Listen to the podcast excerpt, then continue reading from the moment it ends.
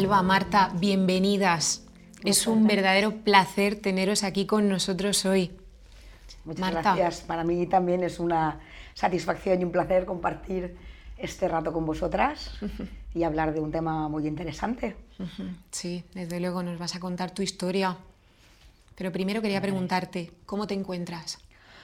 Pues en estos momentos estoy en principio muy contenta de estar con vosotros. Si me preguntas a nivel de enfermedad, me encuentro bien, ¿vale? Continúo con un tratamiento de inmunoterapia, pero me encuentro bien, me encuentro bien, tengo calidad de vida, que es importante, y, y sí, sí, voy a decir que sí. voy a contestarte que sí. Muy bien. Marta, eres paciente de melanoma desde hace más de 20 años. ¿Cómo es para ti vivir este proceso? Bueno, pues después de tantos años, yo estoy diagnosticada de melanoma desde hace 24 años y la primera metástasis ya melanoma metastásico, es decir, en un estadio ya más, más avanzado, cuando ya tiene invasión en otros órganos eh, del cuerpo, pues hace 19 años que vengo realmente luchando con el, con el melanoma.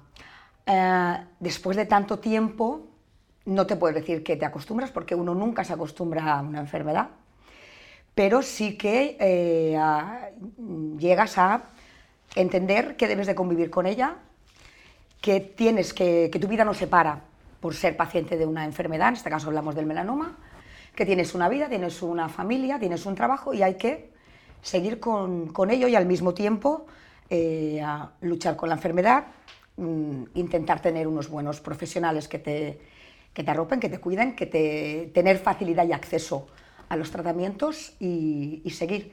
Pero es complicado, ¿eh? Es, es, complicado, es difícil. Hay momentos eh, que tienes bajón, sobre todo cuando te, te, diagnostican una recaída, pero continúas, continúas. El mismo, tu misma fuerza interior te hace ver que tienes que seguir, que tienes que seguir. ¿Qué pasa en esos momentos de bajón a nivel psicológico? ¿Qué sucede? Bueno, pues mira, yo mm, con los compañeros a veces lo hemos comentado y con los ah, médicos con los que nos encontramos, con dermatólogos y oncólogos con los que nos encontramos en, reuniones y en, jornadas, cuando sale la, pregunta, sale la cuestión, mm, al menos los pacientes coincidimos en decir que es más, eh, es más doloroso, es más fuerte, te da más bajón el que te digan que has tenido una recaída incluso que el diagnóstico inicial. Porque cuando te diagnostica inicialmente, por lo menos en mi casa, eh, perdón, en mi caso, yo recuerdo cuando me lo dijo mi dermatólogo, le dije, usted está equivocado. yo que voy a tener un melanoma si yo no me expongo al sol. Yo hace años que no me pongo al sol, a mí me diagnosticaron melanoma con 32 años, con 30 y, sí, con 32, perdón, con 34, con 34 y la recaída con 38. Y yo hacía muchísimos años que no me exponía al sol. Y entonces él me explicó lo que a veces explican los médicos y los dermatólogos, que es que la piel tiene memoria como los elefantes, es decir, que tú has tenido una sobreexposición en tus años de adolescencia y eh, continúas con tu vida, no hay ningún problema, pero el melanoma viene a dar la cara unos años después, cuando la mayoría de, las personas, sobre todo los jóvenes, eh, has empezado a encarrilar tu vida, has empezado a encarrilar tu, tu familia, tu trabajo, entonces es cuando el melanoma hace acto de, presencia, hace acto de presencia.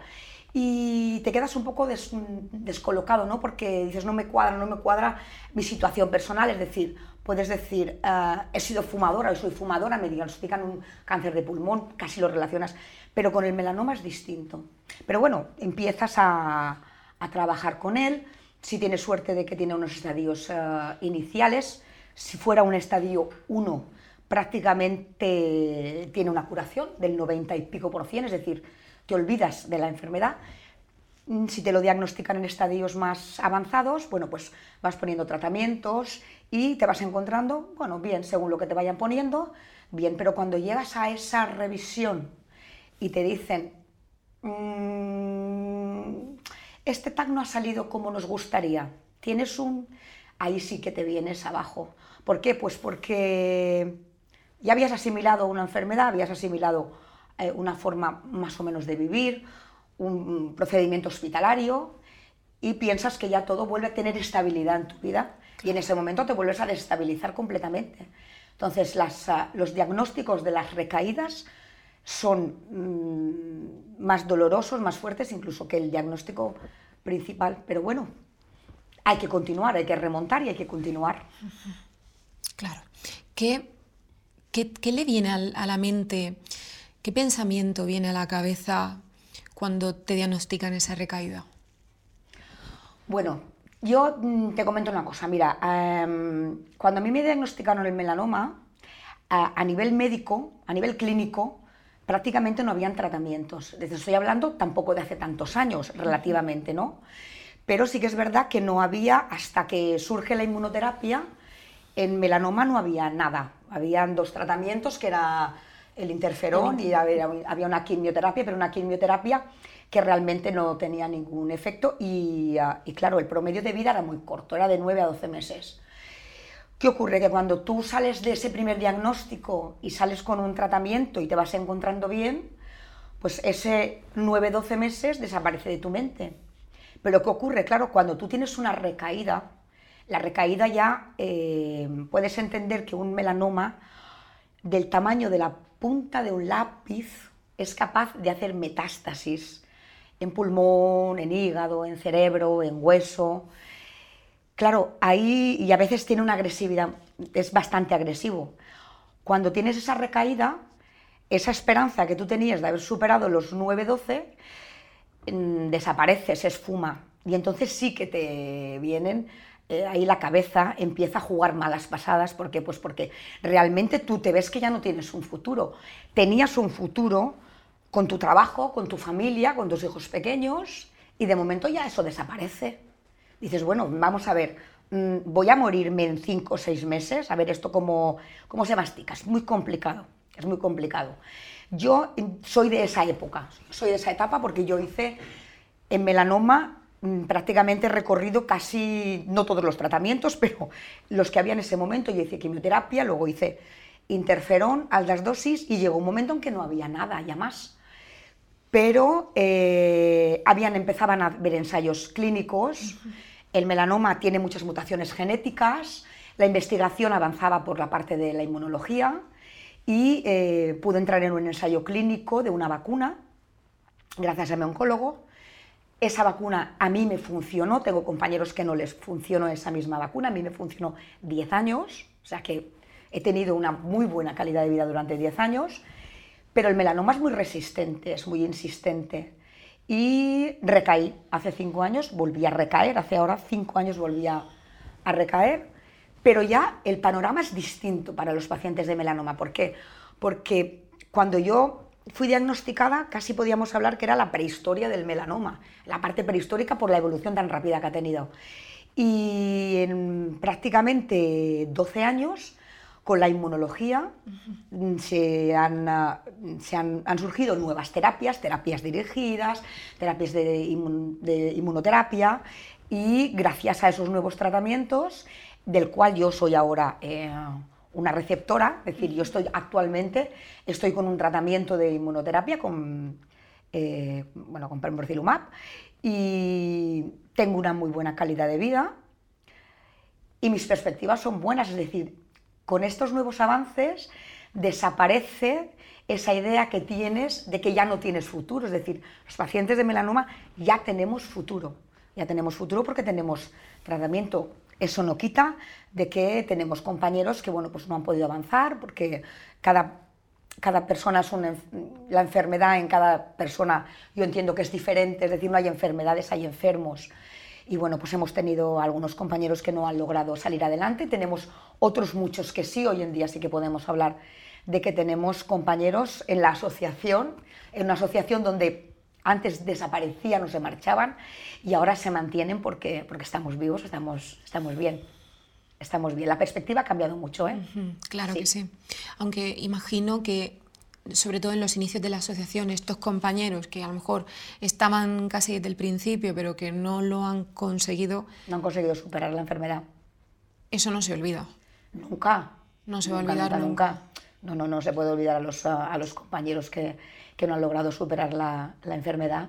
Nunca los tenemos siempre siempre presentes porque además eh, tenerlos también te da la fuerza para continuar luchando, es decir, continuar con el trabajo que hacemos a través de la asociación, que es eh, apoyar todas las iniciativas en cuanto a lo que es el tema de prevención, porque en melanoma es muy importante, o sea, los tratamientos, cuando estás diagnosticado, tenemos que tener un gran avance, pero eh, el melanoma, y con eso Alba me, me dirá que sí, es el único cáncer que se puede detectar a simple vista, es el único.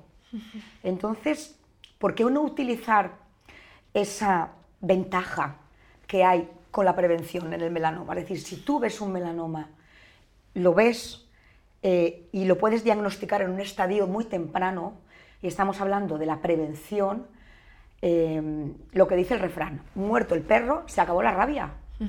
Entonces, en el melanoma son muy importantes los tratamientos, pero básicamente la formación, la información, la prevención tiene que ser eh, la parte fundamental en el tratamiento de la, de la, de la enfermedad, por lo menos desde, desde el punto de vista nuestro de la, de la asociación, que de hecho tenemos compañeros que, concretamente una compañera, que ya hace campañas de prevención a nivel escolar, que es algo que a nosotros nos gustaría mucho, es decir, empezar desde edades tempranas para que los hábitos de, sol eh, los niños los interioricen, igual que interiorizan que tienen que tener, eh, comer fruta y verdura todos los días, pues que tienen que tener unos buenos hábitos solares. Yo creo que si eso lo lográramos a través de las campañas de, prevención e introduciendo dentro de lo que son eh, los planes educativos un poquito, un poquito de, de esta materia, yo creo que las próximas generaciones avanzaríamos mucho en, aplanar la curva o dejar de diagnosticar tantos melanomas. Claro que sí. ¿Cómo fue tu diagnóstico? Bueno, pues mira, mi diagnóstico fue que yo estaba embarazada de mi hija, yo tenía un lunar en una, especie de verruga en el brazo. Mi ginecóloga, cuyo marido es dermatólogo, ya me alertó, pero yo no le hice demasiado caso porque la tenía de siempre, además yo no me exponía al sol, no, no entraba en mis planes pensar que yo podía tener un melanoma. Pero unos meses más tarde sí que eh, me supuró poquito de, líquido y acudí a su marido. Él muy prudentemente, para no alarmarme, me derivó al Hospital General de Valencia, donde yo soy paciente, me derivó al hospital y entonces en el hospital mm, el dermatólogo también muy prudentemente me, ah, lo primero que te hacen es extirpártelo, porque hasta que no hay una biopsia no se puede saber eh, el resultado, poderle, ponerle nombre a lo, que te, a lo que te quitan. Y efectivamente a los 21 días, cuando fui a recoger los resultados, mi dermatólogo me dijo que, yo, eh, que lo que me habían quitado era un melanoma, un Breslow 3, un Breslow 3, que es decir, es de un tamaño respetable. Y le dije, ¿eso qué es? Que es la pregunta que hace mucha gente, que es un melanoma. No lo asocian con que es un cáncer de piel. Y le dije, ¿eso qué es? Me explicó y le dije, se ha equivocado o sea, usted se ha equivocado porque yo no me expongo al sol.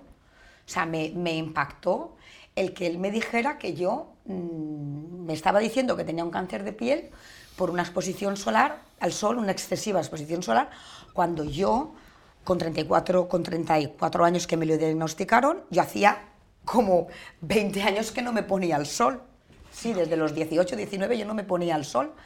Y entonces fue cuando él me lo me explicó el cómo funciona el melanoma. Me decía, bueno, pero tú tienes un fototipo, eres rubia, de piel clara, seguro que cuando tenías 12 o 14 años, le dije, pues sí, yo cuando tenía 12 o 14 años, pues yo quería ser morena como mis amigas. Y entonces yo me ponía al sol, pero claro, evidentemente yo no conseguía nunca broncearme, yo directamente me quemaba. O sea, me quemaba, me salían ampollas, me ponía roja como un cangrejo y luego cambiaba la piel como, los, ah, como las serpientes y me quedaba exactamente igual de blanca. Claro, eso es un año, otro año, otro año cuando llegaba el verano, llega un momento en que el cuerpo ya no tiene esa capacidad de, de regenerarse, es decir, ya las horas de acumulación del sol yo ya las tenía cerradas. Y bueno, pues, ah, pues en ese momento en mi cuerpo hubo algún cambio que no vino a manifestarse hasta los 34. Me quedé asombradísima. No, no, me quedé asombrada, me quedé, no te digo estupefacta, pero me, impactó mucho el hecho de que me diagnosticaran una enfermedad de la que yo, por decirlo de alguna forma, no era consciente de que había hecho puntos en mi juventud o en mi adolescencia para que luego me la diagnosticaran.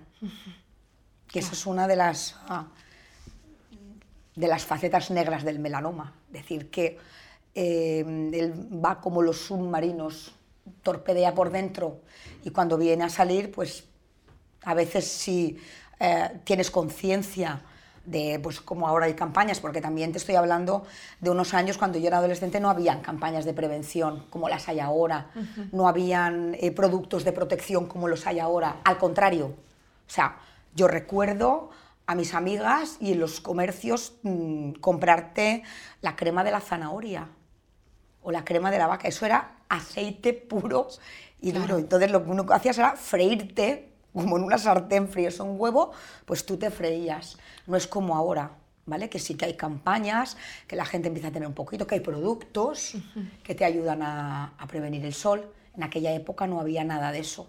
Y ahora sufrimos, pues, las consecuencias. Claro. Las sufres a, posteriori. ¿Y cómo vives tu día a día? Bueno, pues mm, yo vivo bien. Yo siempre digo que se tiene que vivir al día, es decir, a cualquier enfermedad, y cuando hablas de cáncer, lo mismo da que sea melanoma, porque ya te digo, cuando me la diagnosticaron, la, esperanza de vida era muy corta, ¿no? Y llega un momento en que trabajas, tienes que trabajar, bueno, tú que eres psicóloga lo sabes, eh, eres psicóloga, tienes que trabajar en la cabeza porque la cabeza te lleva a donde tú no quieres ir, es decir, el cuerpo lleva un ritmo, pero la cabeza lleva otra, entonces eh, hay un poco que intentar em, que no te domine, que no te domine es complicado, pero hay que intentar sacar la parte buena, intentar ser positivo dentro de tu experiencia o de lo, tu vivencia, intentar ser lo más positivo posible. Yo llega un momento que dices, bueno, eh, la vida es ahora, ahora, ahora, aquí donde estamos nosotras hablando tan estupendamente y luego, bueno, mm, de aquí yo me puedo ir con un melanoma o me puedo ir porque me atropella un coche. Es decir, diagnosticarte la enfermedad te hace ver una realidad, que es la realidad de la muerte, que nadie la tiene hasta que no le ocurre, ¿vale? A partir de ahí, pues llega un momento en que si trabajas, pones los pies en el suelo y dices, bueno, yo tengo esta enfermedad, habrá otras personas que viven con otra enfermedad, con otra situación, tal vez mucho más complicada que la mía. Yo tengo que dar gracias de que, a pesar de todo, tengo una buena calidad de vida, vivo bien, trabajo, tengo una familia bien sana mm, y entonces le agradezco todos los días a la vida el poder despertarme por la mañana. Mi rutina hospitalaria yo la tengo introducida en mi vida, es decir, ir al hospital es parte de mi calendario. Cuando me plantearon este tratamiento, pues hay mm, personas que les fastidia y tengo que ir al hospital. Que sí, porque tú entras en un hospital y entras en otro mundo diferente al cotidiano de la calle, ¿no? Parece que allí la vida pasa a otro ritmo, tienes otras historias. Pero, mm, por otra parte, eh, dices, bueno, tengo este tratamiento, tengo que venir cada 21 días, pues yo vengo cada 21 días, vengo al hospital, veo a mis enfermeras, veo a mis médicos, me pongo mi tratamiento, doy gracias de que no te he tenido ningún efecto secundario, no tengo ningún efecto, no provoca ningún efecto secundario, tengo una calidad de vida eh, no te puedo decir excepcional porque siempre hay alguna historia, siempre tienes un poquito de fatiga, un poquito de cansancio, pero bueno, yo por mi experiencia con mi tratamiento puedo decir que, lo vivo muy bien. Otros compañeros que tenemos en la asociación llevan otro tipo de, tratamientos por la situación de su enfermedad y bueno, eh, hablamos de calidad de vida.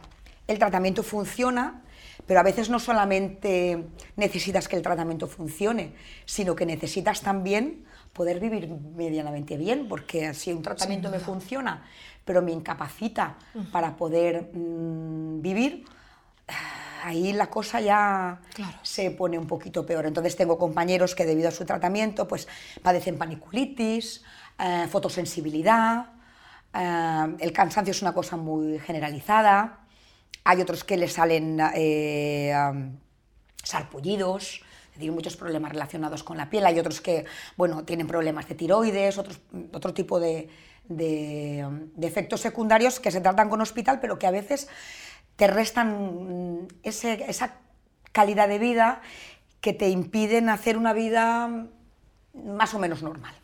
Más o menos normal. Claro. Has comentado que eh, cuando te diagnostican por primera vez con 34 años, acabas de tener a tu hija. Sí. ¿Tienes más hijos? Tengo dos.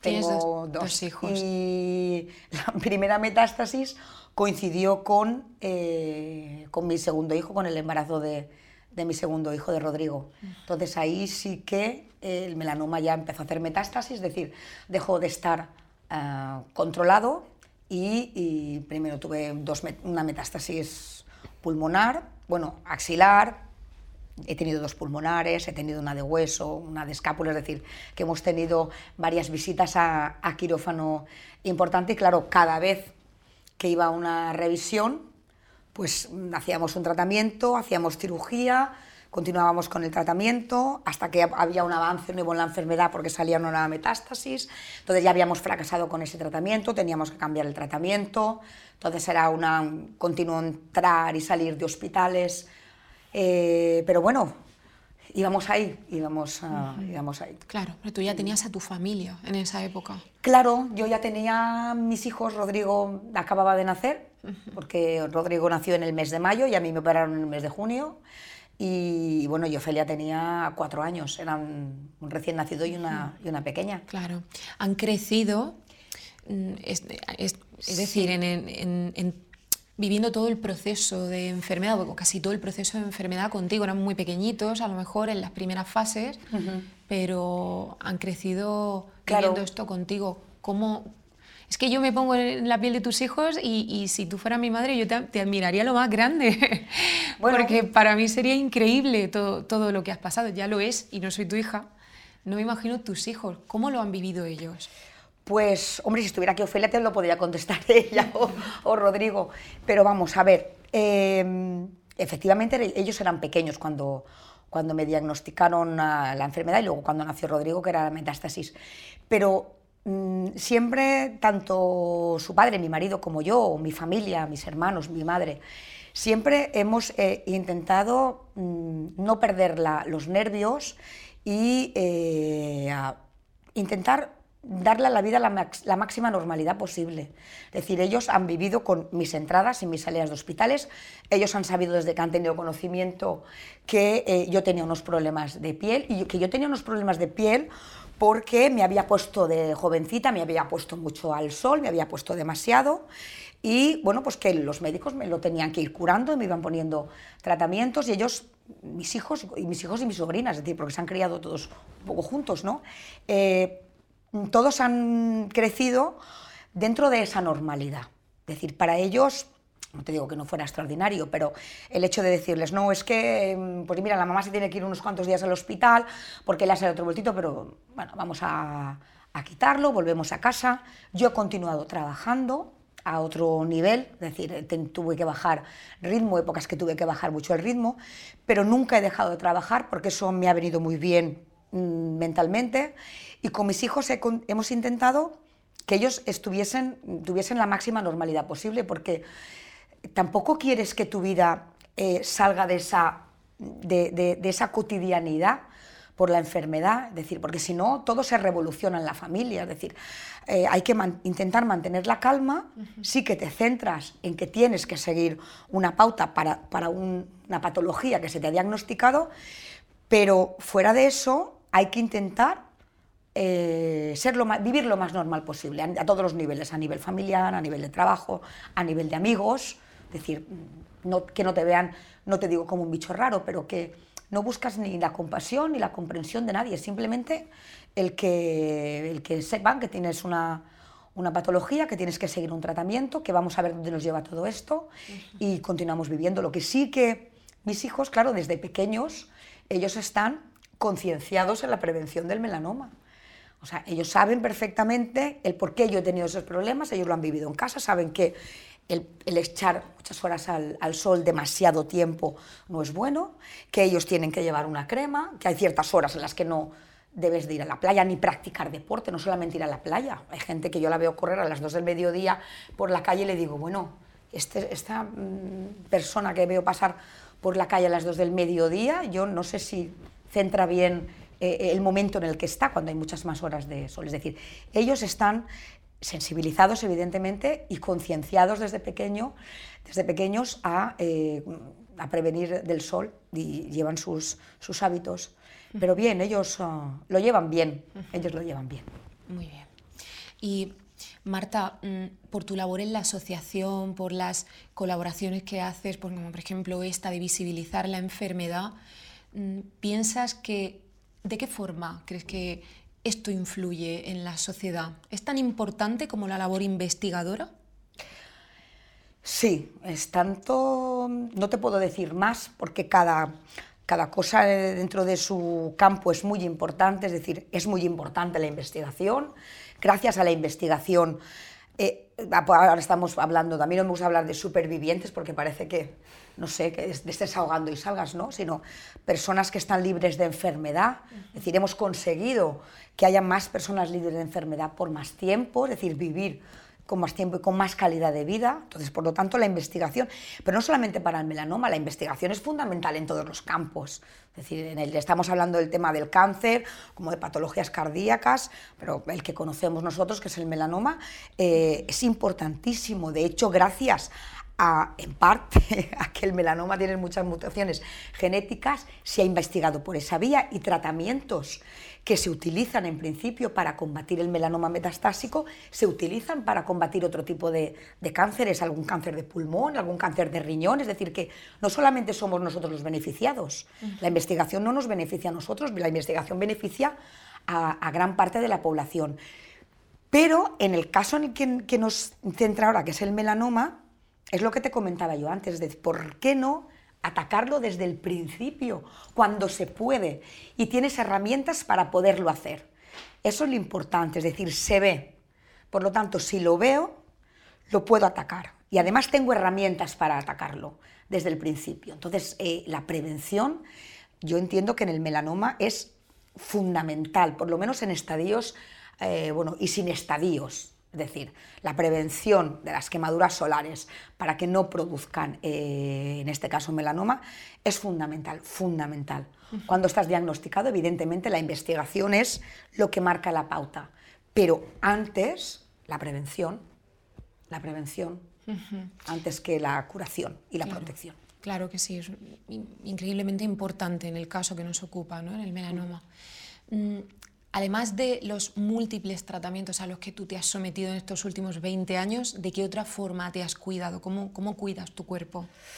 Bueno, pues mira, em, cuando te diagnostican, mm, lo primero que haces y lo primero que me dijo mi médico, no mires en internet. Es decir, hay mucha confusión en cuanto a, la información.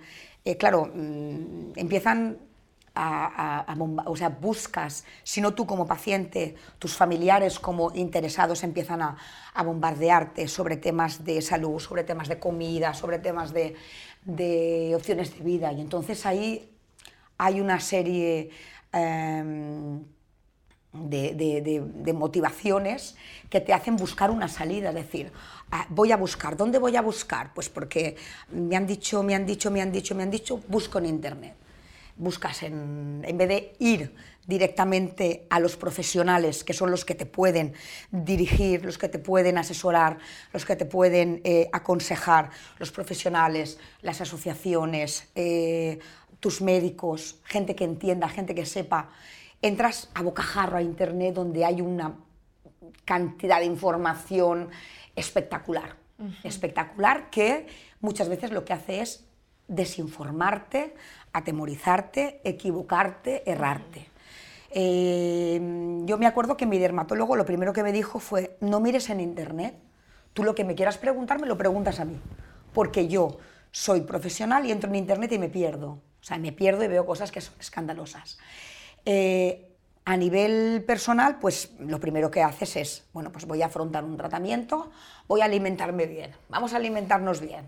Y entonces eh, hay nosotros hemos hecho alguna jornada centrada en el tema de la, de la alimentación, ¿por qué? Pues porque las, ah, las personas se, se, confunden mucho, ¿no? Dicen, no, no tienes que beber leche, no tienes que comer carne roja, tienes que comer mucho brócoli. No, vamos a ver, no vas a comer hoy brócoli y te va a curar el cáncer, o, no, eso es, eso es, eso es mentira. Eso es mentira, ¿no? Entonces tienes que acudir a un profesional, lo que sí que debes de, saber es que tienes que llevar una dieta sana, es que debes de alimentarte bien, sí que es verdad que cuando estás sometida al tratamiento habrán algunos alimentos que te pueden ayudar a sobrellevar mejor eh, esos efectos secundarios de los tratamientos y por lo general siempre buscar el consejo del profesional y seguirlo a rajatabla.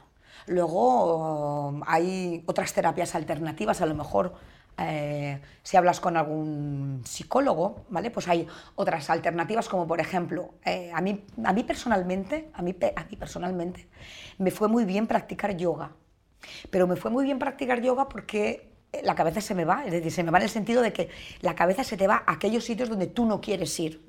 Y es complicado controlarla para no caer, pues eso, en los bajones eh, y mantenerte fuerte. A mí me fue muy bien el yoga, tanto a nivel eh, de ejercicio como ejercicio, como un poco para centrarme en la cabeza y ver la realidad un poco de las cosas, ¿no? Y no dejarme llevar un poco por la desesperación o por el agobio. Es una terapia que a mí me fue muy bien. Sé que hay compañeros que les ha ido también muy bien. Hay otras terapias que también las aconsejan, como por ejemplo la acupuntura, pero siempre bajo el prisma de, de tus profesionales, de tus médicos, tu oncólogo, tu dermatólogo, tu psicólogo, tu médico de cabecera, y con eso funcionamos. Pero yo creo que eso funciona para todo el mundo, no solo para los pacientes de melanoma. Eso es. Los tenemos que cuidar todos. Es muy interesante lo que has comentado, Marta, porque em, realmente le has dado mucha importancia a la figura del psicólogo en este proceso. Es muy importante. ¿Tú has recurrido a ayuda psicológica para sobrellevar este proceso en algún momento a lo largo de estos 20 años? Pues mira, eh, sí que recurrí y es una de las carencias que nosotros vemos en eh, los centros hospitalarios. Es decir, siempre decimos que, los médicos también dicen que el tratamiento tiene que ser un tratamiento hecho por un equipo multidisciplinar. Es decir, bueno, pues ahí intervienen el dermatólogo, el oncólogo, bueno, pues el cirujano, la enfermería, pero sí que es verdad que en los sistemas mm, públicos, al menos los que nosotros conocemos a través de, los de, la Asociación de los Compañeros, hay un punto, hay un punto eh, débil, a veces inexistente, que es el apoyo del psicooncólogo. Porque tú cuando vas a la consulta del médico, y sea bien una consulta de un primer diagnóstico, o sea una consulta de una segunda consulta o unos resultados del TAC, eso está comprobado, que tú entras en la consulta del médico, a ti tu oncólogo te dice o tu dermatólogo, tiene usted un melanoma mm, y eso que es es un cáncer de piel, automáticamente tú ya has dejado de escuchar al médico. Olvídate, que se olvide de explicarte, de dibujarte, de ponerte. Es que tú ya no estás en esa consulta. Estás en otro mundo pensando, este señor o esta señora a mí, ¿qué me está contando? ¿Esto qué va a pasar? ¿Me voy a morir? ¿Tengo unos hijos? O sea, eh, tengo que hacer testamento, es decir, cualquier cosa que te puedes imaginar pasa por tu cabeza. Entonces, a partir de esos cinco minutos, desaparece por completo la figura del médico y estás tú solo en esa consulta. Claro, tú necesitas, cuando sales de ahí, te asaltan un montón de dudas, un montón de preguntas, eh, qué es lo que voy a hacer, cómo lo voy a enfocar, esto de qué va, eh, mi familia, mis hijos. Entonces tú necesitas el apoyo de ese psicooncólogo que es al que te deberían de derivar para hacer una primera consulta, que yo creo que es el profesional que te va a centrar, a ti y a los familiares. Cuando hablamos de pacientes no hablamos solo de pacientes, hablamos de los familiares. A veces el paciente eh, no quiere saber nada de la historia y prefiere una figura más paternalista y que el médico le oculte cosas, y los familiares no, los familiares tienen que hacer el afrontamiento antes que el paciente. Entonces, para nosotros es muy, muy importante la figura del psicooncólogo que eh, es el profesional que va a conseguir que esa parte, esa cabeza, esos pensamientos vayan a ser unos pensamientos correctos. Y tú eso te va a ayudar a afrontar bien tu enfermedad, a ser más asertivo con tu tratamiento y que todo dentro de la complejidad del asunto, todo funcione mejor. Yo recuerdo que yo necesité, eh, a mí por ejemplo el yoga me fue muy bien, en ese aspecto, pero sí que es verdad que cuando yo me sometí a la primera operación de pulmón, tuve que estar, eh, yo eh, no había pasado por un hospital hasta que tuve a mis hijos. O sea, con eso, es decir, ni para una analítica ni para nada, había tenido una salud estupenda. Eh, cuando me operaron la primera vez, la, además la, la segunda vez, porque la primera fue un ganglio y Bueno, pero la primera operación importante de envergadura, que fue la primera del pulmón, yo tenía que estar en una, en una UCI. Em, claro, en una UCI, cuando no has estado prácticamente nunca en un hospital, es un sitio muy estresante, muy estresante, muy estresante. Yo utilizo lentillas, allí, claro, no puedes estar ni con lentillas ni con gafas, ni con gafas. El hecho de estar en un sitio donde lo ves todo borroso, donde estás completamente conectada a aparatos que pitan cada 10 segundos, acompañada con más gente que no sabes en qué situación está. Porque yo recuerdo que yo tenía un señor que contaba chistes, estaba operado de un tumor cerebral. Y llegó el médico y dijo, no, es que cuando están operados eh, cuentan chistes. No sé, o sea, una situación tan estresante y tan agobiante que cuando salí, estuve 24 horas, estuve, tenía que estar porque era una intervención eh, mayor y luego también llevaba una, un catéter para el dolor.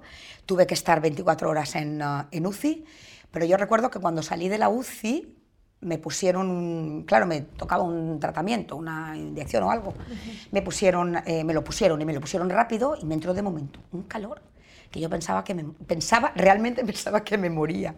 Pero al mismo tiempo dije, no, no, no, yo no voy a decir nada. Pues si no, no, yo no me quiero morir aquí, yo me quiero morir en la habitación que está mi familia esperándome, aquí no quiero estar. O sea, te lo vengo a contar porque fue una experiencia tan traumática que luego, cuando ya volví a casa, yo soñaba por las noches que estaba otra vez allí y necesité la ayuda de un, de un psicólogo, me la busqué, me la busqué de, de forma privada, porque en mi hospital no, en aquella época no había un equipo multidisciplinar. Y, y, aquella chica fue la que me ayudó un poco a salir de ese círculo en el que, en el que me encontré. De hecho, la segunda vez que me intervinieron ya años después del pulmón, ya la experiencia fue distinta. pero, pero sí, lo necesité y me fue muy bien. Alba, me gustaría, Hola, me gustaría que te presentaras un poquito, que nos contaras un poco acerca de tu trabajo, ya que tú eres dermatóloga. ¿Cómo es para ti como profesional escuchar tan de cerca la historia de Marta? Bueno, pues yo llevo cinco años dedicada a la dermatología y la verdad que agradezco muchísimo eh, que Marta comparta esto con nosotros, que es su historia y es muy personal, pero que para los profesionales de salud creo que es súper importante escuchar a los pacientes porque aprendemos día a día con ellos eh, y contigo hoy. Así que, y estoy de, acuerdo en todo, absolutamente todo lo que ha dicho. Yo creo que ha dicho cosas súper valiosas eh, a lo largo de todo su, testimonio.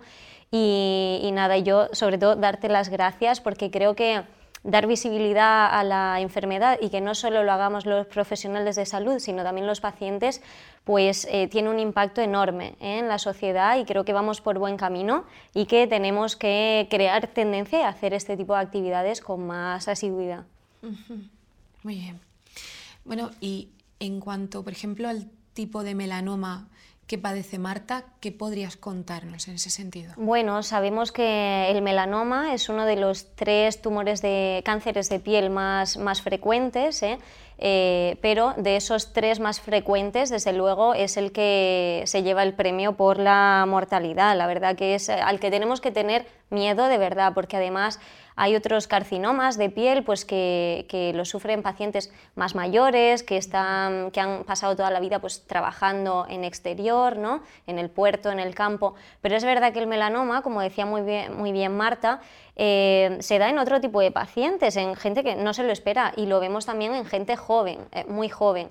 Entonces, bueno, mm, ella es un claro ejemplo ¿no? del de, tipo de piel, eh, ojos, pelo claro, eh, donde tenemos que hacer hincapié ¿no? en la fotoprotección, porque si bien todo el mundo necesitamos eh, tener medidas preventivas de cara a no tener una exposición solar pues, repetida, es verdad que fototipos bajos, pelo claro y ojos claros son el perfil de paciente que sí o sí tiene que extremar la precaución. Y como decía también Marta, es fundamental que lo hagamos desde, eh, desde los bebés, ¿no? desde eh, el recién nacido que, por ejemplo, yo cuando voy todos los, los, veranos a la playa, pues veo recién nacidos prácticamente en la playa. Eso no está bien. O sea, es verdad que los fotoprotectores cada vez son más seguros, se pueden usar desde bebés, pero lo ideal es que el niño no esté allí. El primer año es súper crucial y tenemos que cuidar mucho a, los bebés. Y luego, pues durante toda la infancia, eh, durante los primeros 20 años, es súper importante estar bien protegido. eh, que no haya quemaduras solares, porque efectivamente la piel tiene memoria y muchas veces cuando somos conscientes de esto ya el daño está hecho, ya es demasiado tarde. ¿no? Entonces eh, es una pena, porque, porque bueno, vemos casos que, eh, como dice Marta, por suerte hemos avanzado mucho en la última década, pero todos los años el melanoma se cobra muchas vidas ¿eh? en, España y bueno, en, todo el mundo. De hecho, la previsión de, bueno, de la incidencia del melanoma en los próximos años es absolutamente desalentadora. Sí, eh, la incidencia es creciente, em, va aumentando a un ritmo súper rápido. Em, si bien es verdad, no todo es negativo, ¿vale? O sea, es verdad que los números alarman y tenemos, por eso es tan importante la concienciación, porque como decía Marta, además tenemos la ventaja de que el melanoma se ve. Entonces, el melanoma cutáneo, ¿eh? porque luego hay otros casos más infrecuentes que no, pero el melanoma se ve. Entonces, eh, bueno, mm, pese a que la incidencia cada vez sea más alta, eh, yo creo que la concienciación cada vez es mayor también, con lo cual yo creo que que no es muy... Mm, eh, ¿Cómo decir? O sea, es, fácil pensar que si todos ponemos interés y hacemos un esfuerzo, esa incidencia puede llegar a estabilizarse ¿eh? o puede empezar a bajar. Si somos eh, conscientes y si de verdad todos, profesionales de salud y pacientes, trabajamos juntos para dar visibilidad. Por otro lado, también la incidencia ha aumentado mucho, pero también somos capaces de hacer diagnósticos más precoces. O sea, por suerte, muchos de esos diagnósticos nuevos son melanomas finos, eh, con unos estadios precoces y, como decía Marta, la supervivencia no tiene nada que ver, es muy alta. Y muchas veces ese paciente se cura y no tiene ningún problema más de, salud en relación a melanoma a lo largo de su vida. Eh, entonces, bueno, yo creo que evidentemente es alarmante la incidencia creciente, pero también tenemos datos positivos. Tenemos que muchos melanomas que se diagnostican son finos, que la mortalidad sí que está más o menos estabilizada debido a que pues, hemos avanzado mucho en investigación en los tratamientos eh, y por otro lado, pues que creo que cada vez hay más campañas de prevención y de concienciación, con lo cual en, años futuros, si seguimos por este camino, creo que se verán los resultados. claro que sí. Y antes has mencionado eh, la fotoprotección solar. Sí. ¿Cada vez hay productos más interesantes en este sentido? ¿Mejores? Sí, sí, en la fotoprotección la verdad que se ha avanzado también mucho en investigación. Recordemos que la fotoprotección no es solo el uso del protector solar, ¿eh? sino todas las medidas que hay que tomar. Como ha dicho Marta antes, no podemos salir a las 2 de la tarde a hacer deporte y si lo hacemos tenemos que extremar la, la protección, ¿no? Con medidas físicas, con ropa, eh, yendo por sombras, etcétera, y por supuesto con el uso de fotoprotectores, ¿no? de cremas, sprays, etcétera. Eh, la verdad que la industria farmacéutica a lo largo de los años pues, ha ido investigando mucho y avanzando y bueno, hasta hace unos años los fotoprotectores cubrían para ultravioleta B, eh, pero conforme han ido pasando los años hemos descubierto que hay otras radiaciones que también causan daño y que todo suma, todo va sumando Mm, y, aumenta el riesgo de cáncer de, piel en un futuro. ¿no? La ultravioleta eh, A, ahora en los últimos años también se ve el papel de, la luz azul de, alta energía, o sea que en ese sentido pues los eh, laboratorios han ido cada vez también haciendo fotoprotectores de un espectro más amplio, que decimos, que cubren más tipo de radiación y por otro lado, también cada vez los estándares de calidad ¿no? son súper estrictos, con lo cual cada vez los fotoprotectores son más seguros también para el uso en humanos. Eh, hay muchos estudios de eficacia y de seguridad detrás. Y por suerte también cada vez más respetuosos con el medio ambiente, que también es importante. ¿Y cómo trabaja en este sentido Aven?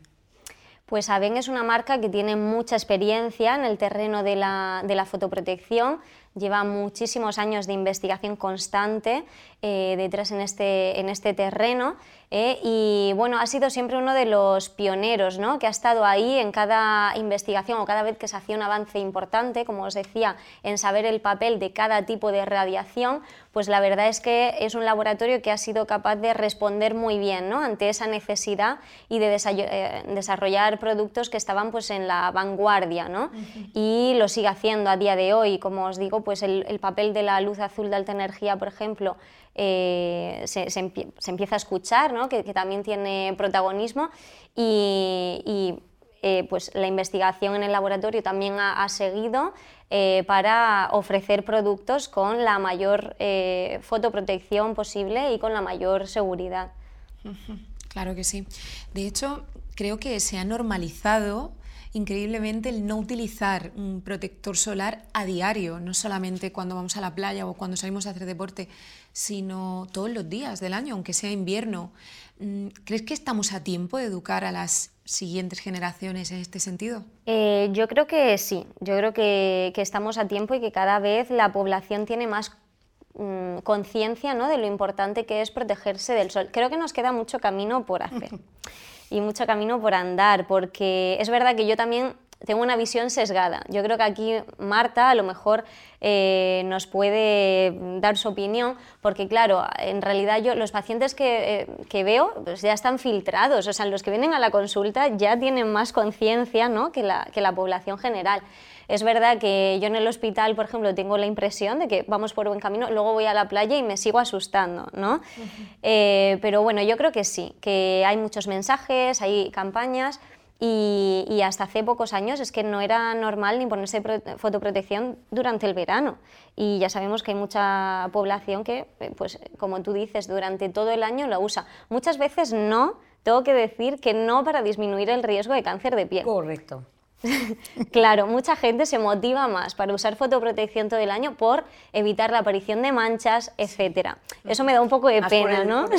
Por, la parte estética, ¿no? Exactamente. Por la parte estética. Sí, eso me da un poquito de pena, pero bueno, igualmente son personas que se protegen y al final tienen un objetivo. Exactamente, tienen otro beneficio.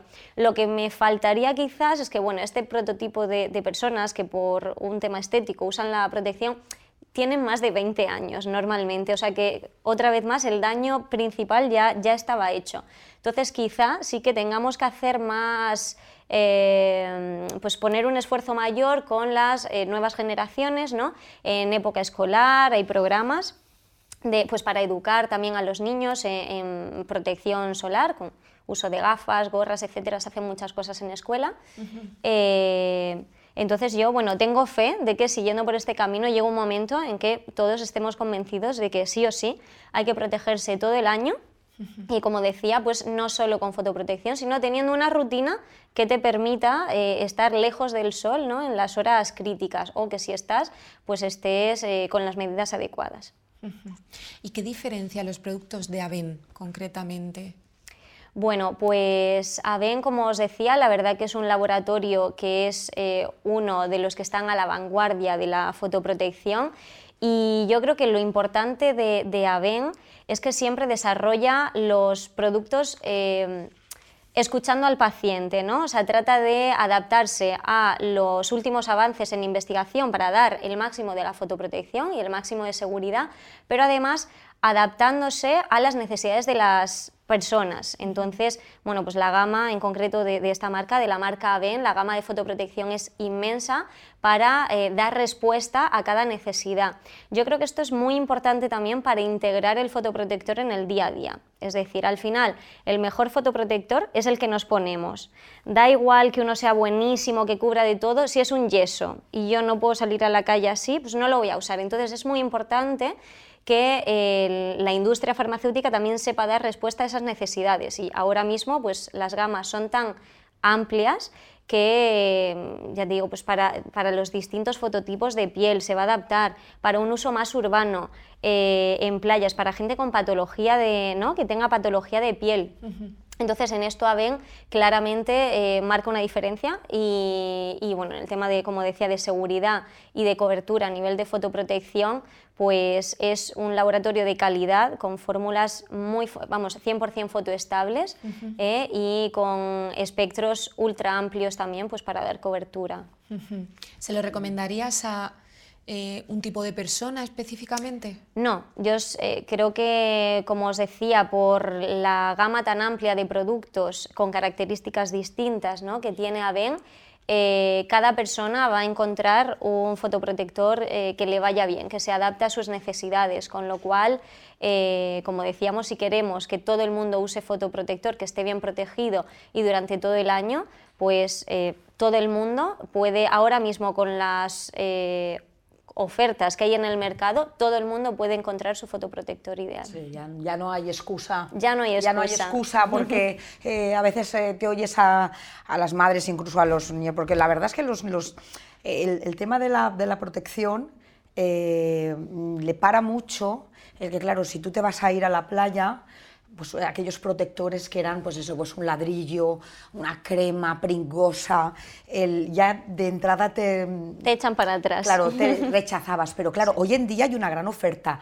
Hay brumas, hay spray, hay geles, entonces eh, la textura de lo que es el protector es que te lo pones y prácticamente, o sea, ni te enteras. Exactamente, ni te enteras de que lo llevas, ni te enteras de que lo llevas. Por lo tanto, ahora lo que, lo que necesitamos es que la gente también sepa eh, que yo creo que eh, ahí en las farmacias tendrían que tener, la farmacia como, como establecimiento también, ¿no? Tendrían que tener un poco de, de alguna pequeña campaña. Porque yo continúo contándome gente que eh, no sabe cómo utilizarlo, es decir, me lo compro, vale, me compro, me compro una bruma, me, compro un gel porque no me molesta, porque no es pringoso, me va bien, vale, y me lo pongo. Y ya está. Y luego le dices, no, es que si tú te lo compras de 30, de 50, cada X, te tienes que volver a repetir. ¿Cómo, cómo, cómo? A ver, no me lo he hecho y, y ya está. No, no, no, no. Es que tienes que volver a ponerte y si sudas o te bañas, tienes que volver a repetirte. O sea, no te pones la primera aplicación una película que te protege. Es decir, que falta también un poco la educación en la utilización de los protectores. Sí, completamente de acuerdo. Yo creo que el farmacéutico aquí también juega un papel fundamental en la educación del paciente, porque al final yo, te quería preguntar también, ya no solo en el terreno de la fotoprotección, sino tú como paciente de melanoma, ¿no? Para ti el farmacéutico comunitario, por ejemplo, el de farmacia de, calle. Sí, el de farmacia de tu barrio. Eh, claro. O sea, al final, ¿qué papel ha tenido? Porque yo creo que tiene un papel importante en la fotoprotección, o sea, en educar al paciente, pero también yo creo que es un apoyo, ¿no? O sea, mm, porque muchas veces el acceso pues, a, a la enfermera o al médico, ¿no? A la oncóloga, puede ser un poquito más complicado, ¿no? Pero al farmacéutico lo tenemos siempre ahí. ¿Tú mm, has conectado con ellos a lo largo o, te han servido de apoyo? Lo observo, decir, a ver, el farmacéutico a mí no me ha servido de apoyo en el sentido de que eh, sí que has tenido, yo he tenido la información, pero sí que es verdad que he observado en alguna ocasión, en alguna farmacia que he ido para comprar otras cosas, y ha dado la coincidencia, por eso lo comento, ha dado la coincidencia de que eh, ha habido alguna persona que ha preguntado para comprarse, quiero que me des un protector para el sol que no pringue, que no pringue. Y entonces, claro, el farmacéutico en esa ocasión le dijo, pues mira, ahora han salido de tal, de bruma, de gel. Mm, ah, ¿y tú qué me recomiendas? Bueno, pues yo te recomiendo tal. Pero luego ya no le he dicho nada más. No, no, ha sido para preguntarle, pero ¿sabes cómo lo tienes que utilizar? Esa es la pregunta clave. ¿Sabes, cómo lo tiene que ¿Sabes cómo lo tienes que utilizar? Yo creo que si el farmacéutico simplemente formular esa pregunta a cada persona que compra un protector solar, eh, yo creo que la gente, eso ya es una buena campaña de información, mm. porque la mayoría, por no decirte prácticamente todos, o el 90% dirían, ah, pues sí, me lo tengo que echar entonces, y, a partir de ahí el farmacéutico, sí, pero te llevas este, te lo tienes que poner cada cuánto. Entonces ya va recibiendo, la gente ya va recibiendo poco a poco esa información tan importante en cómo utilizar el protector. Yo creo que el farmacéutico ahí es el que tiene el papel fundamental, porque es donde vamos a comprarnos el protector. Descarto los protectores de los centros comerciales, eh, las grandes superficies, ¿no? Cuando vas a comprarte un protector, vas a comprarte un protector bueno a la farmacia.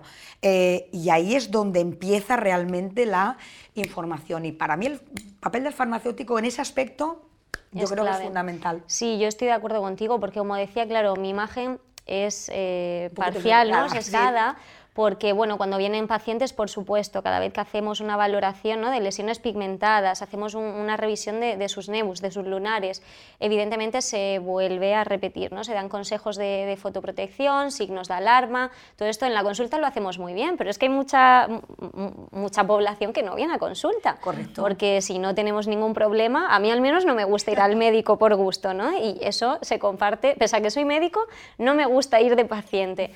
Entonces yo creo que, claro, es fundamental que, bueno, nosotros los médicos no solo hablemos en la consulta, sino que hagamos pues este tipo de, actividades, ¿no? Para concienciar, dar visibilidad y luego los pacientes y, por supuesto, los eh, profesionales, profesionales de salud que están más en contacto con la población, ¿no? O sea que muy de acuerdo contigo. Sí, el sector de la farmacia para mí en ese aspecto mm, es mm. Eh, importantísimo, muy importante. Además creo que harían muy buen eh, papel de transmisor de información. Claro que sí. Y Marta, desde tu experiencia, ¿qué le dirías a una persona a la que le acaban de diagnosticar un melanoma? Bueno, pues lo primero que le diría sería que no se desesperase. O sea, la desesperación queda fuera. Eh, y luego lo siguiente que le diría es que tiene que confiar, es decir, eh, pensar que está en unas buenas manos, eh, confiar en que sus, los profesionales sanitarios son los que van a, a poner, y gracias, y, eso también tengo que hacer mucho hincapié, en España tenemos muy buenos profesionales dermatólogos, muy buenos profesionales oncólogos. Eh, tal vez a lo mejor en todas las comunidades autónomas no, porque eso ya es un problema generalizado, pero todos luchan, cada uno en su comunidad, por poder llevar y tener a disposición de los pacientes todos los tratamientos que eh, la agencia del medicamento eh, tiene autorizados en España, incluso extraer ya para conseguir la autorización de los que, de los que vienen tanto de Estados Unidos, eh, la mayoría de los tratamientos que aprueba la FDA, luego los aprueban en Europa y nuestros médicos se parten el pecho, lo tengo que decir porque lo he vivido y lo sé, se parten el pecho por llevar a sus hospitales, llevar a sus pacientes esos tratamientos y al paciente le diría que confiara, que tuviera eh, su positivismo bien alto y a continuar viviendo de continuar viviendo. Sobre todo eso, no hay desesperanza, no hay eh, desesperación, hay mucha esperanza, tenemos mucho recorrido por delante, confiar en los uh, profesionales y, seguir con la vida. Muy bien. Que nos va a traer cosas muy buenas. Una actitud intachable, Marta. Y tengo una pregunta controvertida que haceros, muy controvertida y soy consciente pero me da la sensación de que el papel de las redes sociales es fundamental. Al final es uno de los principales medios de comunicación, bueno, de los más utilizados actualmente, sobre todo en personas muy jóvenes. Y yo cuando abro las redes sociales, si yo, desde ya mi prisma ¿no? de persona adulta, abro las redes sociales y veo fotos de, de, personas pues, muy bronceadas, muy morenas, filtros que te cambian el color de la piel, ¿no? que al final te devuelven una imagen completamente irreal, ¿Cómo creéis que influye esto? Pues yo voy a, hacer, voy a serte sincera. Dentro del segmento de, las, de los adolescentes que tal vez sean los que o sea, utilizan las redes sociales, eh, adolescentes, cuando me refiero a adolescentes me refiero, pues yo tengo sobrina de 14 años, los de 14 y tengo de 30 y los utilizan, ¿no? Pero hay una diferencia muy grande, porque el adolescente está por madurar, está por crearse como persona, está por encontrar una identidad, una personalidad. El de 30 ya la tiene, ¿no? Y entonces las redes sociales en, la, en el adolescente, en el caso nuestro, eh, mm, el mensaje que les dan no es un mensaje positivo, es un mensaje negativo. Porque claro, yo cuando veo en las redes sociales y hablamos de youtubers, influencers, eh, claro, yo veo a mi sobrina de 14 años que ve a una influencer, una youtuber estupenda, ya no te digo solamente de que esté súper bronceada, súper bien tipada, o sea, un prototipo a veces irreal de mujer o de chica, ella tiene tendencia a seguir esos pasos. Yo estoy convencida de que si nosotros en la asociación o, en AVEN encontraran una persona, personaje público, con influencia, con, una, determinada influencia, que transmitiera un mensaje en el sentido que nos ocupa decir hay que protegerse la piel. Yo creo que eso haría cambiar, al menos, no te digo la tendencia porque es muy difícil, pero sí que crearía en esos adolescentes la duda de pensar que lo que están viendo, lo que están haciendo, realmente no está bien del todo, porque no les va a, llevar a algo bueno con el transcurso, con el paso de los años. Eh, yo creo que en un segmento de, edad, en esa época en la que tú estás madurando y creciendo como persona, en el tema que nos ocupa, que es el tema de la prevención, yo creo que no, el mensaje no es, ah, no es el adecuado, no es el adecuado.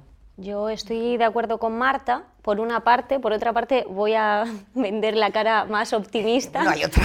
Eh, porque bueno, es un arma de doble filo al final, ¿no? O sea, todas las redes sociales y bueno, muchas cosas en la vida, ¿no? Según cómo las utilicemos, pues pueden tener un efecto eh, bueno. otro o, malo. Entonces, en las redes sociales es verdad, yo estoy de acuerdo que la inmensa mayoría de gente con influencia, ¿no? Eh, los mensajes que da mm, no son los más correctos, al menos en el campo que nos ocupa hoy. Eh, por otro lado, también pues me, satisface ver que cada vez hay más perfiles, incluso de profesionales de salud o de pacientes, contando sus testimonios, etcétera, que van tomando fuerza y que precisamente eh, se oponen ¿no? pues a la otra tendencia. Entonces creo que a día de hoy hace más ruido o tiene más fuerza ¿no? ese perfil con eh, mensajes a veces erróneos, pero que la tendencia es a mm, contrarrestarlo con el otro tipo de perfiles, con profesionales de, salud que tienen eh, formación, que quieren difundir ese mensaje porque se han dado cuenta de que no es suficiente con el mensaje que dan en la consulta, porque así no llegan a toda la población, y luego pues que cada vez hay más pacientes motivados y valientes, como es el caso de Marta, ¿eh? y sobre todo vemos perfiles pues de, sí, de gente muy joven que como ha crecido eh, rodeada de redes sociales, eh, pues es, eh, ven que es un método muy bueno y una, y una vía y que entonces lo utilizan pues, para contar su testimonio y, y, su experiencia también muchas veces con productos cosméticos y tal, también incluyendo fotoprotectores. Eh, entre otras cosas. ¿eh? O sea que bueno, ah. eh, lo mismo, creo que vamos por buen camino, pero que evidentemente necesitamos que este tipo de mensajes aumenten y estos perfiles ¿no? para, para tener más impacto. Sin duda. Alba, ¿y cómo podríamos protegernos del sol? ¿Cómo podemos hacerlo? Pues como hemos ido comentando, eh, la fotoprotección debe ser integral, ¿no? O sea, hay muchas cosas que tenemos que, tener en cuenta. Entonces, lo principal es que a las horas centrales del día debemos hacer todo lo posible para no, exponernos, ¿no? no estar fuera. Eh, evidentemente ropa cubriente, uso de gafas, eh, gorra, sombrero, ¿vale? Todo esto es fundamental. Eh, ir por las sombras si vamos por la calle ¿no? a una hora central. Y luego, cuando utilicemos el fotoprotector, ya sea en crema, en spray, como lo queramos, porque, como hemos dicho, hay muchos, en bruma. Es súper importante que, recordemos, como comentábamos con Marta, que no vale con echárselo una vez y olvidarnos, ¿no? Independientemente del factor de protección que marque el envase, que eso solo marca la fotoprotección frente a ultravioleta B. ¿vale? que es una parte del espectro, pero no todo. Independientemente del numerito que encontremos en el envase, cada dos horas, hora y media, dos horas, hay que reaplicárselo. Más en las condiciones en las que se suele usar el, fotoprotector, que es en la playa, donde estamos sudando, donde estamos bañándonos, y todo eso hace que el fotoprotector, por muy resistente que sea, que cada vez lo son más al sudor y al agua, haya que, reaplicárselo, ¿vale? Porque si no, eh, tenemos el riesgo de que en alguna zona nos falte y efectivamente acabemos igualmente con una quemadura solar. Entonces, toda la ropa cubriente que podamos, evitar horas centrales y el fotoprotector se aplica de manera integral sin dejarnos en ninguna zona cada dos horas eh, mínimo, ¿vale? No solamente en la playa, no hay colectivos que tienen que utilizarla. Efectivamente, esto que dice Marta es súper interesante. Hay bueno, eh, colectivos o deportistas ¿no? que por el tipo de, deporte, tipo de trabajo que hagan eh, van a estar muchas horas bajo el sol. Entonces, como decíamos, pues una persona, no sé, en las, en las regatas, un, alguien que haga escalada. Que, sale a caminar, salen a Cualquier atleta, ciclistas, eh, gente trabajadora del campo, eh, en barcos, o sea, hay mm, infinidad ¿no? de, trabajos o actividades eh, bajo el sol. Entonces, es súper importante que esta gente durante todo el año esté muy concienciada y haga, bueno, tome medidas de, fotoprotección, no solo con los protectores solares, como hemos dicho, sino eh, con, las otras medidas físicas ¿no? que, que comentábamos. Y precisamente bueno, por ahí van las tendencias, aparte de campañas de concienciación a la población general, también sabemos que hay muchos eh, hospitales, muchos servicios de dermatología o eh, pues, asociaciones, la industria farmacéutica también hace campañas de concienciación eh, que van en esta línea, es decir, que cogen a colectivos en concreto y les dan formación que se adecue ¿no? a sus necesidades, porque no todos tienen lo mismo. Y bueno, pues en ese sentido, por destacar, por ejemplo, en, Andalucía, el Hospital Costa del Sol hace una labor increíble. sí, sí, sí, Magdalena de Troya Magdalena es de Troya. Eh, una persona pues, que ha puesto mucho interés y que también con la ayuda de la industria, eh, que colabora con muchos laboratorios y, bueno, porque sabemos que en el tema de financiación, pues evidentemente contar solo con los recursos públicos no es suficiente y tienen un programa súper interesante para los próximos años de investigación y también de concienciación para esos colectivos. Lleva ¿eh? ya 10 años, lleva 11 años trabajando con disfruta, disfruta del sol. Sin dejarte sin la dejarte piel. la piel. Sí. Y es una dermatóloga que ojalá la tuviéramos en sin menospreciar, es decir, no, no, como dermatóloga, sino con el apoyo que tiene, que tiene detrás, lo pudiésemos tener en muchas comunidades de, de, España, porque ella lleva un plan y todos los años, aparte de lo que son campañas de sensibilización, eh, tiene también dentro de su programa un colectivo en concreto al que se destina también esa, esa campaña. Ella ha hecho con ciclistas, ha hecho con em, vigilantes de la playa, mm. ha hecho talleres de alimentación, hizo también una campaña incluso para la población eh, extranjera que vive en Costa del Sol, que esos son, eh, porque curiosamente yo no lo sabía, pero nos lo comentó porque yo estuve un año con, con ella allí abajo en viendo eh, cómo organizaba la campaña y me, dijo que en, España la zona donde más diagnóstico de melanoma se daba era en Costa del Sol, precisamente por las, la población extranjera que se concentraba en, en, Cosa del Sol. Efectivamente. Tiene un programa interesantísimo y mm. tenía un programa también mm. para niños de colegios eh, con proyectos de campañas de los niños. A ver, tu colegio, ¿cómo lo mejorarías? Pues buscando sombras. Y había, de distintos colegios habían unos proyectos de niños que eran fabulos, fabulosos, cambiaban las horas de los recreos, ponían dosificadores de cremas solares cuando salían, eh, hacían también toldos con cosas que traían de casa para buscar zonas de sombra en colegios que a lo mejor, claro, más en la zona del, del sur, que no tenían ningún espacio de sombra. La verdad es que es un proyecto fantástico. Sí, sí, la verdad, y esto es solo un ejemplo, ¿eh? porque bueno, yo soy de Almería, me he formado en Andalucía, he rotado en, el Hospital de Costa del Sol y por tanto estoy pues más enterada o informada de todo lo que hacen, ¿no? y he estado también presente en campañas.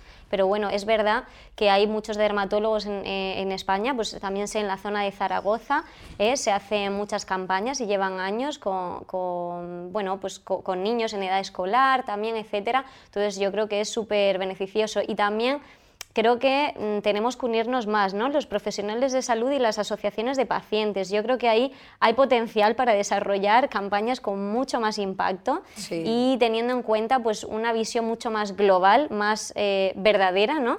Y, bueno, creo que nada, pues a ver, ahora que he conocido a Marta, que hasta ahora no, pues a ver si podemos hacer cosas juntas en, un futuro, porque bueno, yo creo que es muy necesario.